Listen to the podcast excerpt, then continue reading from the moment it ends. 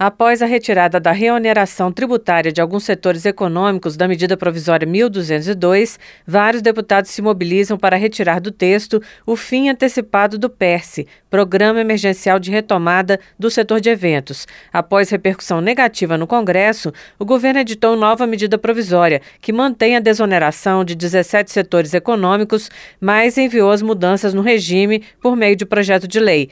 Em relação ao PERSE, o coordenador da Frente Parlamentar Mista da Hotelaria Brasileira, deputado Gilson Daniel do Podemos do Espírito Santo, promete reunir vários representantes do setor de turismo para um ato em Brasília no dia 5 de março, pela manutenção do programa até 2026, como estava previsto na lei anterior.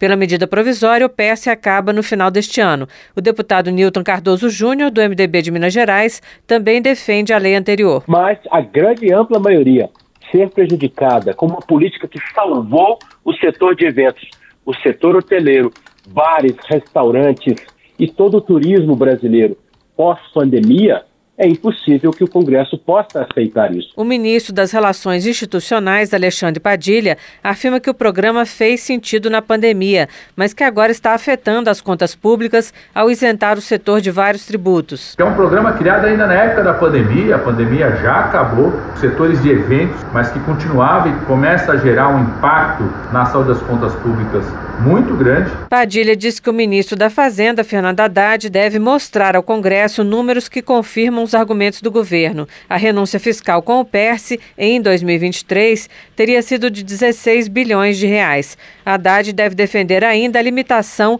para a compensação de tributos com créditos judiciais, que também permaneceu na medida provisória. Nilton Cardoso Júnior disse que a limitação não tem sentido. E, portanto, limitar a capacidade de compensação dos contribuintes é dizer que o cheque do governo não vale. E eu discordo completamente dessa ideia. A deputada Anne Ortiz, do Cidadania do Rio Grande do Sul, relatora da questão da desoneração tributária na Câmara, disse em suas redes sociais que a decisão do governo de recuar neste ponto mostra um respeito, mesmo que tardio, aos deputados e senadores, que decidiram derrubar o veto presidencial no final do ano passado.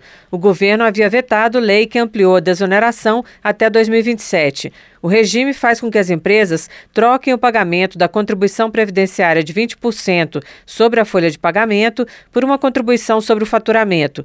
O governo diz que perde dinheiro com isso, mas as empresas afirmam que a medida facilita a manutenção de empregos. O projeto de lei encaminhado pelo governo sobre o tema repete as alterações da medida provisória, estabelecendo uma redução da contribuição previdenciária patronal apenas para os trabalhadores que ganham um salário mínimo, mas com redução redução gradual do benefício até 2027. Diferentemente da medida provisória, o projeto de lei não tem vigência imediata. As medidas provisórias passam a valer a partir da edição, embora precisem ser confirmadas pelo Congresso para continuarem em vigor. Da Rádio Câmara de Brasília, Silvia Minhato.